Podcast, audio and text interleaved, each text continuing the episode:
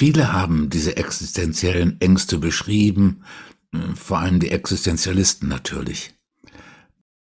Aber sie haben nicht verstanden, dass diese existenziellen Ängste, indem man sie wahrnimmt, der Weg darstellt, wie man sie durchdringen kann und durch das Aufwachen das Ende dieser existenziellen Ängste realisiert. Angst der Bodenlosigkeit, die Angst, mich in der Leere aufzulösen, die Angst vor Sinnverlust, die Angst vor, vom Sterben, die Angst vorm existenziellen Alleinsein, das, das abendliche Alleinsein um Vielfaches überschreitet, dass diese existenziellen Ängste, dass die nicht naturgegeben bleiben, auch wenn sie naturgegeben da sind. Vielfach tritt er an der Oberfläche auf, wo ich Angst habe, was nicht auszuhalten.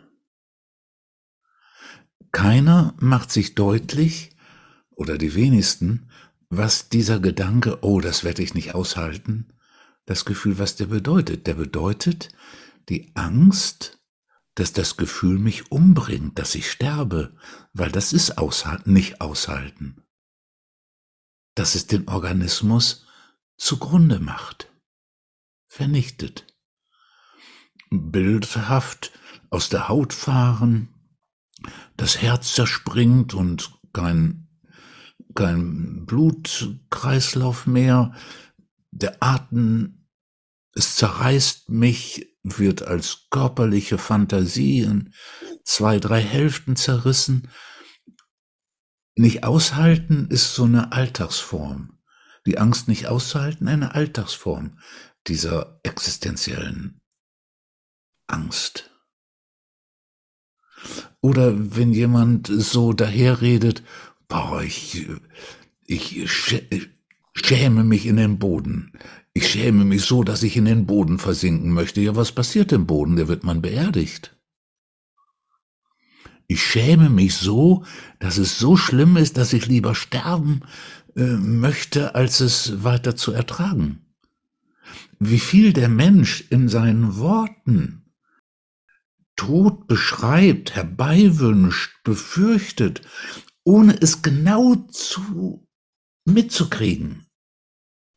Wie sehr da eine Spaltung ist, dass dem Bewusstsein die Worte verfügbar sind, aber was es meint, verdrängt bleibt.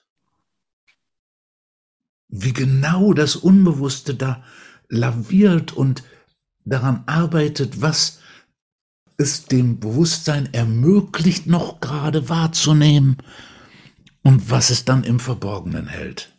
Und man sieht daran, dass wir mit diesem Tod und existenziellen Angst und Befürchtung viel näher dran sind und viel öfter uns an dieser Grenze und Kante bewegen, als wir es wahrhaben und wahrhaben wollen.